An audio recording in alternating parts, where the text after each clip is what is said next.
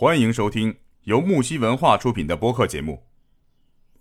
好，欢迎各位小伙伴来到木西工作室。我们今天的播客节目从现在开始，今天是二零二二年八月六号晚上的八点半。那我们今天的播客的主题呢，大家可能看到标题还在想这个 MI 是什么意思？其实它是拼音密。好，我们今天想聊聊密室逃脱。啊，可能很多小伙伴有玩过密室逃脱的，也可能害怕没玩过的。那么也有可能你看过这个密室逃脱的一些综艺节目。最早之前呢，咱们韩国是有过密室大逃脱的综艺节目。那么在前几年呢，咱们国内中国大陆也买了对密室大逃脱这个版本。那么中国自己也出了好几季了啊，这个不止。儿子辈喜欢看，我女儿也很喜欢看，我也喜欢看，所以这个密室逃脱为什么这么吸引人？所以我那天就正跟我们的芳心师妹在聊，我我们这星期六聊什么呢？后来我想都放暑假了是吧？咱们都放暑假了，就聊聊这个暑假的孩子们喜欢玩的这些游戏吧，假装自己也年轻一下。好，那我们来说一下密室逃脱。这个密室逃脱呢，就是最早的真人密室逃脱，它是起源于哪里呢？不知道我们小伙伴们知不知道哈？我直接告诉大家答案，它是起源于美国。那它是二零零六年，硅谷的一群这个码农们，他们可能是工作压力太大，实在是太无聊了。这个大家就聚在一起说，哎，反正我们搞了那么多程序，我们也玩一个好玩的吧。他们就从这个阿加莎克里斯蒂的小说里面拿了这个灵感过来，好设计了一系列的场景，那么把它还原到现实里面，那然后给自己所有的员工做一个游戏啊，然后反正码农他的那些公司也很有钱，他们很支持自己的码农员工。平时要释放压力是吧？大家可能看过那个谷歌的那个总部，超级超级有名的那个最漂亮、最美丽、最适宜人在里面工作的那个总部，它的硅谷硅谷总部啊，它里面就有很多很多适合让自己的员工释放压力的场景。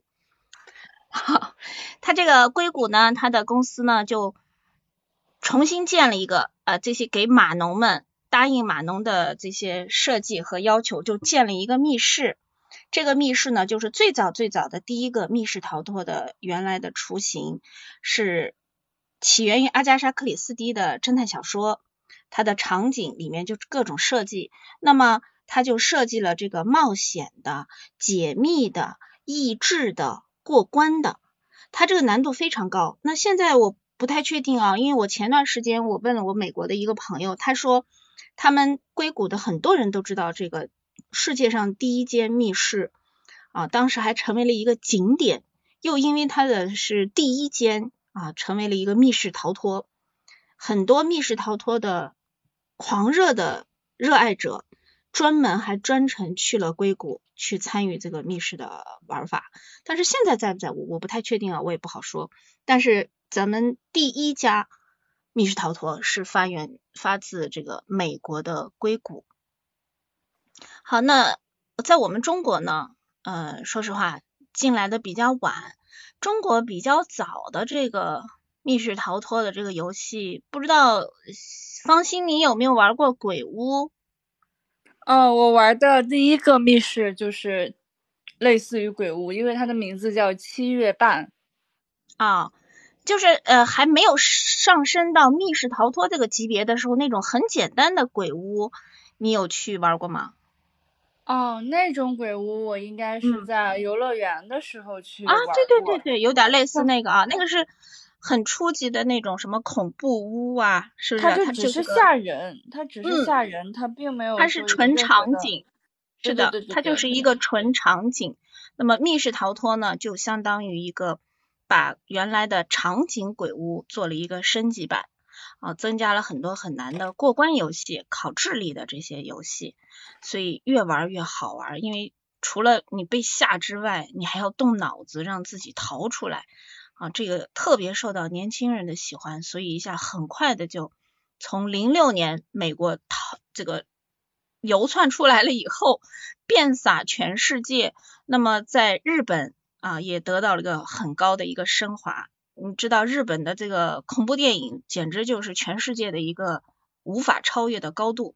那么在日本呢，密室逃脱也得到了一个很好的普及啊。但是呃，拍电影和把它拍成综艺节目的时候，韩国设计的这个密室逃脱的这个综艺节目就成了一个别人无法逃脱、无法超越的一个新高点。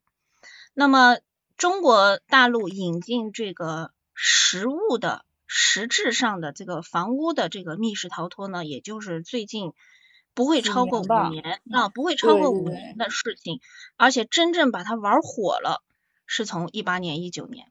那么二零二一年，因为这个疫情原因啊，一下给受到阻碍，但它依然还是大家都很喜欢。我我去不了玩，我至少我看电视行吧？哈，那这两年这个密室逃脱，中国这个密室逃脱的这个综艺节目又是大火。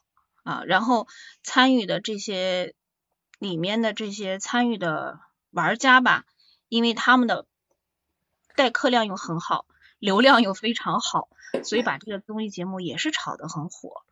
好，所以我先说一下啊，我这刚开头就是跟大家介绍一下咱们这个密室逃脱的一些起源和它的一些背景。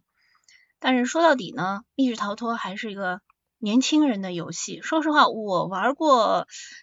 这么多次吧，我没有见过一次是中年人以上，至少我说三十五岁以上的人或者四十岁以上的人，我几乎没有见过一次。那百分之七八十的都是学生，好，再剩下就是二十多岁的小朋友，就是很年轻很年轻的人，很喜欢玩这个。嗯，我们方心也是很年轻的小朋友，来跟我们分享一下你玩过的第一个密室逃脱的游戏和你印象比较深的吧。啊，是这样的，就你一说它是硅谷是程序员搞出来的，我这一下子就搞找到了这个归属感，因为本人不才就是一个程序员儿。哦。怪不得你喜欢呢，是吧？就怪不得我只能说，怪不得我会喜欢密室逃脱，只能说是这个这个这个从工作性质上就决定了我对它的热爱。思维逻辑肯定很接近。对对对，就是那些东西都是，就是你可以非常的清楚的分辨到他做这些东西他的目的是什么。然后你就可以怎么说？从这个设计者的这个角度去思考这些东西，而不是从解谜者的角度去思考。然后我第一次玩的时候呢，就是我非常，我之前一直非常渴望玩，然后就是因为一直也找不着朋友一起去玩，因为那段时间一直在加班嘛。码农也是，不是所有的码农都是硅谷的码农啊。然后 我们还有粤海街道办的码农。嗯，对，非常的辛苦。然后到了，终于有一天，我可以去跟我的朋友一起去玩这个密室。节目告一段落，精彩继续。喜欢请订阅、评论、转发。